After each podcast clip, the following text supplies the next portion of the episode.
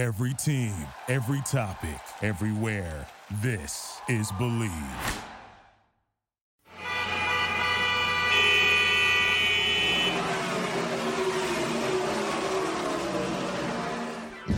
This is Garage LA, Garage Latino. We don't talk about football here. We don't talk about golf. No. We are two Latino gearheads, David. and Ricardo, that are lucky to test the latest cars for you. So you can make a better decision when you are ready to buy. But there is more. Since we are Latinos and we have more than 50 years doing this, we have our own opinions and don't have pelos en la lengua to be nice for the sake of it. News, opinions, and our verdict, Latino styles on things on wheels y al que no le guste que se chingue. Garage Latino on Believe Network starts now.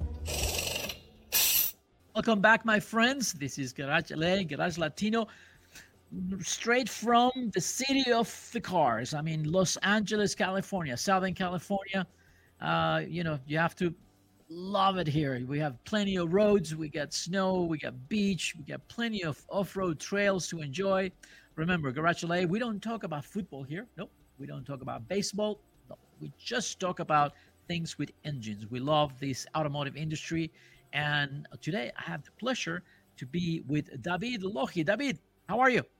Hey, saludos desde México y un abrazo. Greetings from Mexico and welcome to Garage LA. Garage LA, as I told you, is broadcasted through the Believe Network in the United States, and you can download the podcast of Garage LA through Spotify. David, I hear that well, this this rumor, I think, is not rumor no more. We know that Lucid, this Southern California electric car maker, luxury cars, beautiful cars, very expensive cars, is having a little bit of problem and is having a seven hundred eighty million dollars losses. That's This pretty quarter. huge. which for is a, big. For a, for a manufacturer that size, that is But- pretty huge. On the other hand, I mean, I see that Aston Martin is announcing that they're going to be using the Lucid powertrain. So how how is this? Are both trying to help each other, or is it doomed for both? I'm I'm a, I'm a bit uh, curious about that. Well, um, to me, the biggest winner on, on this is uh, uh, is uh, Aston Martin. Even though Lucid is going to uh, make uh, you know some nice profit from this, but you know the to me the biggest winner is Aston Martin because Aston Martin, when it comes to electrification, was really really lagging behind. So uh, there was uh, there there was no way that uh, this uh, embattled uh, manufacturer could get out of this by itself. So the only uh, the only way out was to find a partner. So I think that the the biggest winner on this is going to be Aston Martin, and on the other hand, Lucid is going to benefit from the money from this partnership, and it's going to somehow dampen such a such a blow such a such a big financial blow like it's having right now. Yeah, I And on the it- other hand, you know, I think that uh, uh, Lucid could learn a thing or two about uh, craftsmanship.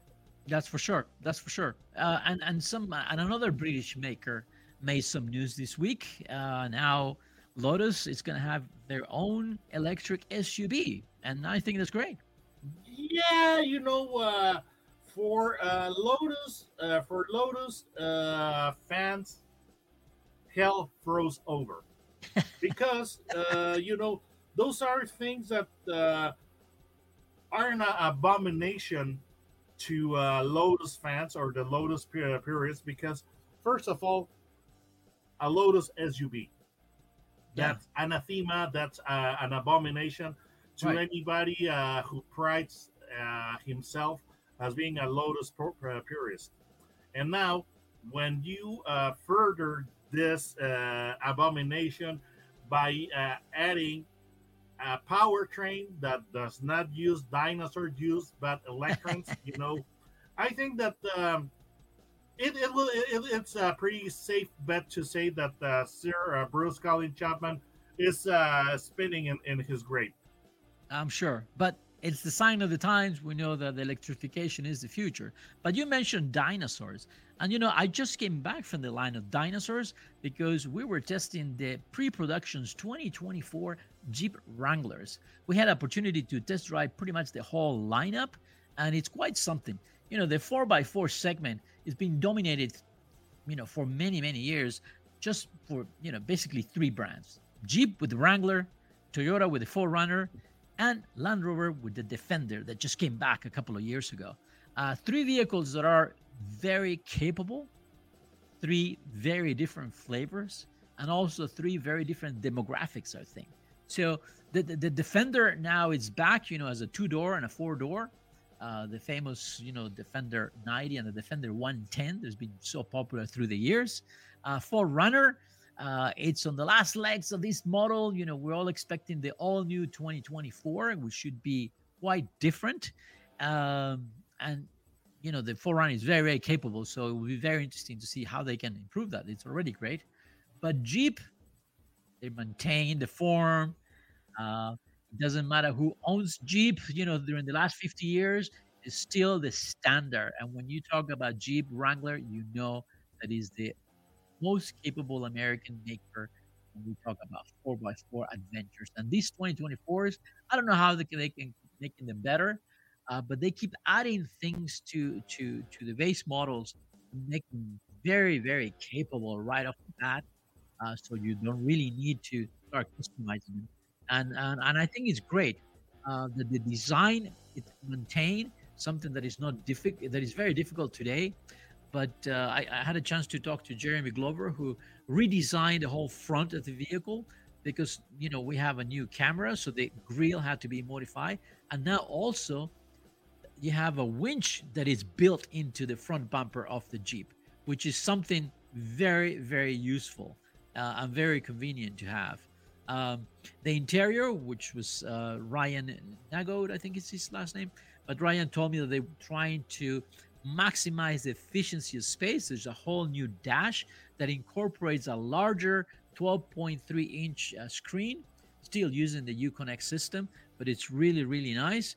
Uh, and you know, we got plenty of flavors in terms of engines. The, the Jeep Wrangler 2024 comes with the with the uh, two liter turbo that generates 270 horsepower. You still have the 3.6 V6, 285 horsepower, and of course you got the 392 because Jeep had to had a V8. So you take a Hemi from the Charger and you put it on the Jeep, and now you get a 392 that is a monster.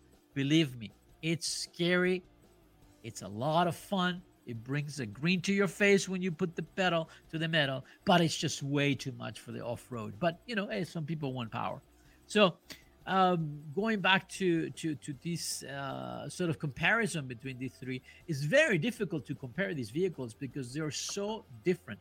They're capable, you know, four by fours, but once you go over the the capabilities, they're very, very different flavors. I find the Defender to be a premium vehicle with very nice interiors, expensive vehicle nonetheless. And the Toyota is just a compromise. You know, it does the best it can in the on the highway and the and, and it's very good on the off road.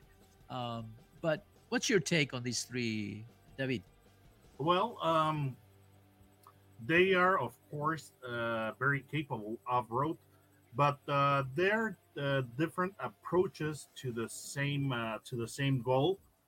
And uh, might I might I add that uh, uh, uh, for another factor is H, and why H, and well, the 4Runner has been around like forever.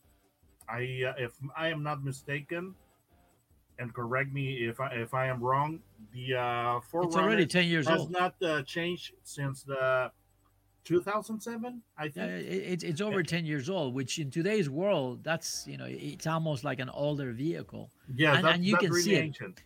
I mean, I like the the you know this year they announced you know you, you can buy the 40th anniversary uh, 4Runner, which is really nice vehicle, but the interior, it's it's really falling behind with the competitors you know the You screen know being an h an h uh, inch screen it becomes very small when you compare it to all the other vehicles. Still very capable. Super capable. Yes, and but but, but I I think uh, I, I have uh, I uh, my- take on the runner is the following that uh, the uh, the capability the off-road capability is there because it's uh, quite an, an amazing SUV.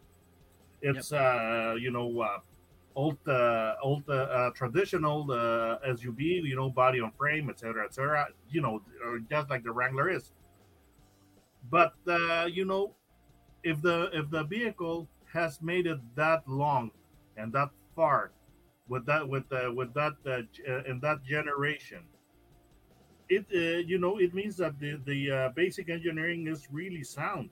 Oh yeah, of course. It's a, it's a Yeah. very solid design, you know, but basic engineering is is pretty solid. It's very is very good.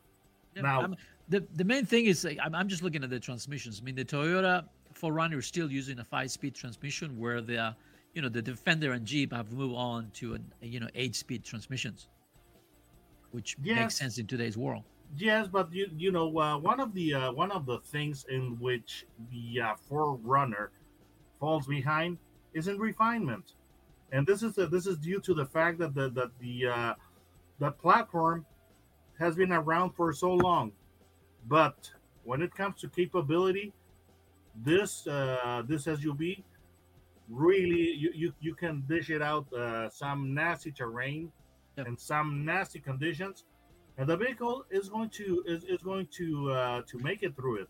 And So, like every it's- Toyota, it's- yeah, yeah, yeah, and like in every Toyota, we know that the reliability on these vehicles it's very very high. of course, so, and, so and- in this case also capability, Yep. because it is a it is one capable SUV. So, For but sure. the, the thing is that the, you know uh, it's it, it, it's it's it's old. Yep, yep. Okay, so uh, when it comes to refinement, of course, the the way that it, that it drives, you know, uh, it can feel like a sledgehammer. you know, but but it's going it's, it's going to make it. yeah, for sure. That's that's And that's this my is- take on the on the 4Runner. And and and I tell you, that's what the biggest difference for me is the Jeep. Once you hit the trails, it changes the character. It feels so at home. That suspension, you know, it just it's so p- compliant. Uh, it makes it very smooth. You can go through obstacles without bouncing off. Uh, I have to give credit to the engineers of Jeep. They have created a, an outstanding vehicle that somehow they keep improving it, and I don't know how. Uh, something that I want to mention is, you know, part of this, you know, uh, new things that are in the 2024 is that now it comes with a new uh, application built in into the navigation system. It's called Trails Off Road, and it's basically you can with a click of a button you say I'm interested in going to this trail. You hit the navigation and it will take you to the trail, and then it will run you through the whole trail. And the app itself that is built in will tell you the, the level of difficulty that you're going to encounter. And that makes it a lot easier for you to choose, you know, the trail that you're going to drive and also avoid some trails that can get you in trouble, you know, d- depending on your level of confidence. Uh, the, the, the vehicle is going to do it is a question of are you capable of, of managing that? That's, I thought it was really, really good. Yeah, David. And the, the the thing that is really neat about the about this this app is that the most serious off-roaders they have a separate uh, a GPS Yep. with some uh, topogra- topographical or uh, charts of Right. the of the off-roads Right. because you know the uh, the GPS that comes in the into the vehicle as original equipment you know it- it's got it's got roads and the streets and cities uh, mapped but not trails. Correct. so you know uh, most off-roaders have to buy a, a different a separate uh, gps to go into trails. So And- and- is- and actually, those this is- And this is very important, David, because it has happened to me where you start in a trail and all of a sudden you get to a point where there's no way to reverse. There's no way to, you know, I mean, it's like the, the, the, the road narrows and now you're stuck, you know, and it's like, whoa, how did I get here? I wish I knew that this was an impossible, you know, uh, I, it was only only an ATV could go through here. I know? have recollections of a friend of mine who took Yeah. a full-size pickup to the trails in California, but I'm That's trying to remember who that friend was. That's right. That's Who right. And somehow we made it. We made it with a lot of scratches. We made it. But again, if I would have had that app, believe me, that would have never happened. And the and and the fact that this is built in into the new Jeep, I think is great. It's really really good. Uh, It saved me a lot I- of money. Those those uh, GPS for off-road ain't cheap. yeah, They're no, that's pretty right. expensive. Now, uh, let's talk about pricing. The the 4Runner, we don't know what the 2024 is going to cost, but I assume that it's going to be very close to the Jeep because based on the 2023 4Runner, the base price is around 50, you know, around forty thousand dollars, and then you can get into the TRD and the TRD Pro, which is the best package for off-road, but it's just too stiff for every day. But the TRD Pro goes to fifty-six thousand dollars. The Jeep, the two-door Wrangler starts at thirty-one thousand, and then the four-door starts at thirty-nine. The Rubicon X, which is the best uh, uh, off-road option in, in the Jeep Wrangler, is 58. So both are very, very close. Uh, I have to mention that Jeep offers the 4xE, totally hybrid, a plug-in Jeep hybrid, which I had the opportunity to do a whole segment of the trail going up and down in the sand through the rocks with not a drop of gasoline. And it's amazing when you're going through tough terrain without a single noise from the engine. It's something very, very different. And I have to commend uh, Jeep for that.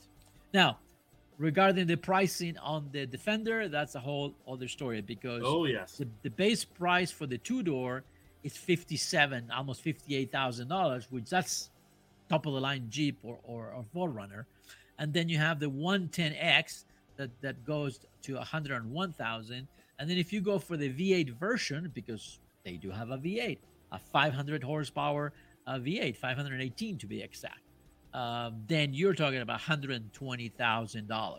Uh, you can almost buy, well, you know, you literally can buy two TRD Pros or two Rubicon X for the same amount of money. And that's what I find it a little bit difficult. Um, definitely, it's a different demographic, but uh, I can't justify that extra $60,000 with a lot of plastic panelings on the Defender that I don't think they're going to last if you're really going off road.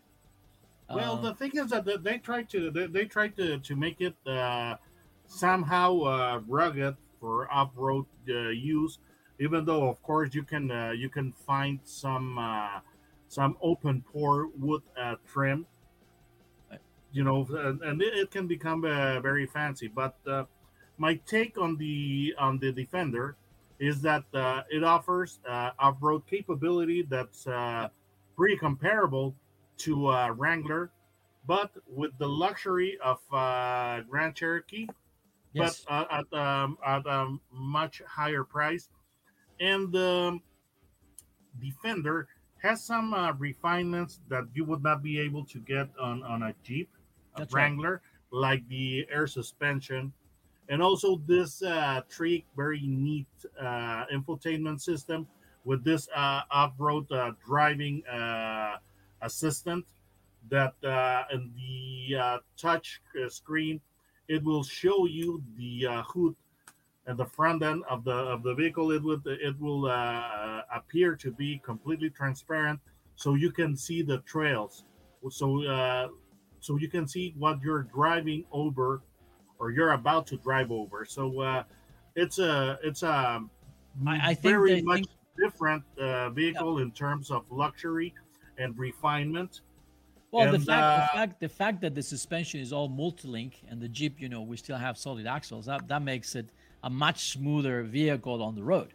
Yes, and uh, one of the, the, of the things that uh, distinguish the Wrangler from these two competitors is that if uh, you really uh, want to uh, get in touch with nature, you can remove the doors, you can remove the roof, though it uh, will not be an easy uh, procedure. And you can uh, fold down the windshield.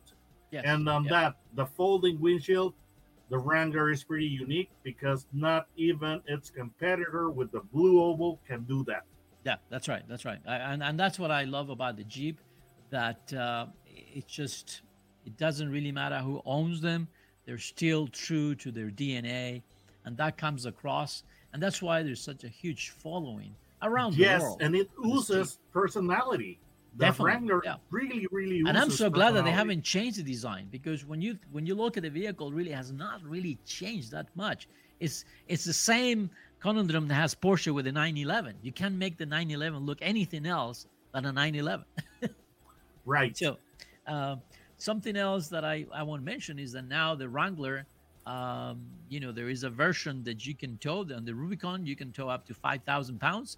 That's something that uh, I think it comes from the Gladiator, but it's a plus, definitely a plus for the brand, because a lot of people will like to to carry, you know, a heavier camper perhaps or or more load uh, into the trails to stay a longer time enjoying nature, and now they have that opportunity to to to put you know um, an RV trailer behind uh, to go camping, and that's that's a big improvement.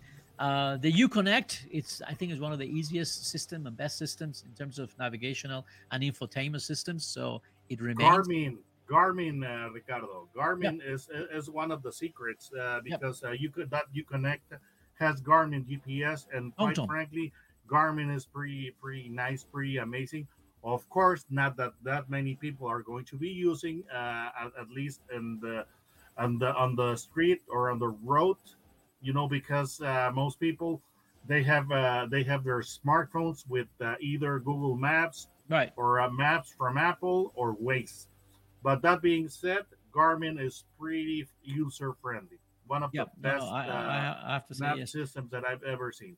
Something also new and i don't know if i mentioned uh, now the jeep for the first time has a driver power seat. How about that as something that for many years uh, it was something like why not? Well you know this vehicle it's uh, it can go through uh, streams. It's going to be underwater and you really need a, a, a you know a, a, system that is waterproof and now they have made it.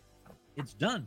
So now the jeeps wrangler get these 12 uh 12 way seats that uh, can withstand the Jeep itself can uh, withstand up to 34 inches of water. You know, water. My uh, so my take on that's, that uh, that's that, pretty uh, good. You know, they're, they're uh, adding a lot of fluff to the vehicle.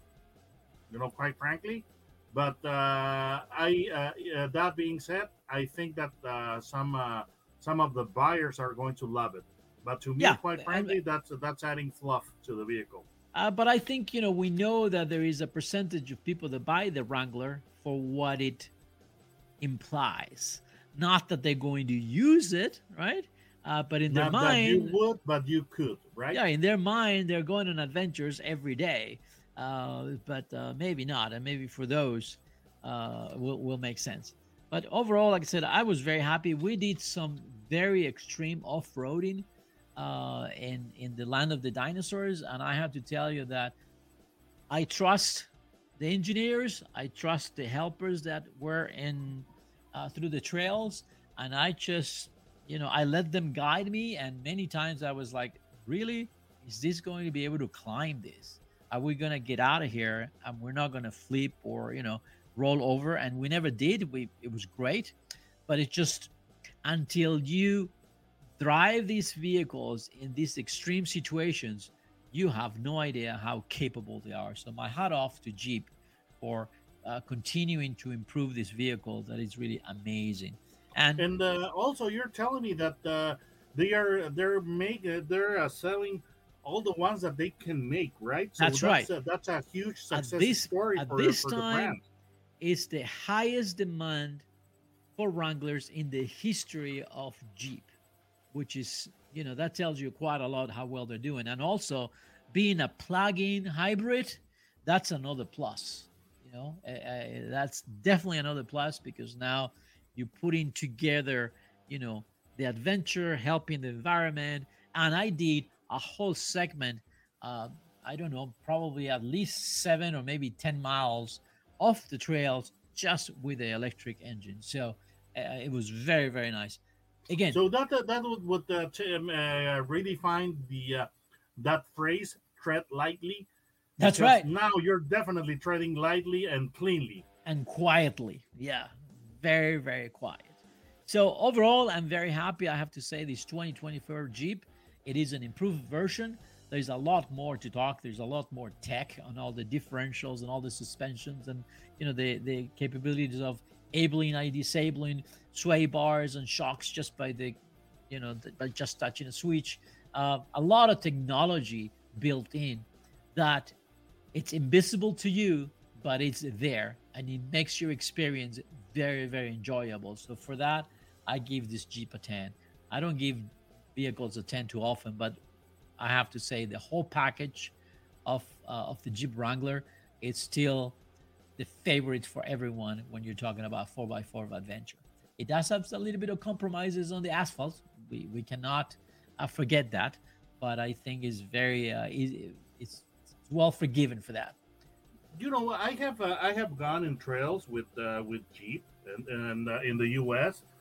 and uh, of course in this events that Jeep has made, they they they have had the Wrangler, and they they've also had the uh, the uh, the Grand Cherokee, the Trailhawk. Right. So uh, to me, there would be uh, two camps on the on the Jeep uh, on, of the Jeep fans. Some of the uh, of the uh, journalists of my colleagues that I went uh, uh, to this event with, they would say, you know what, uh, if uh, if I were to choose uh, one vehicle, I would go for the uh, Grand Cherokee Trailhawk. But you Uh, know, very to me- capable. yes, of course.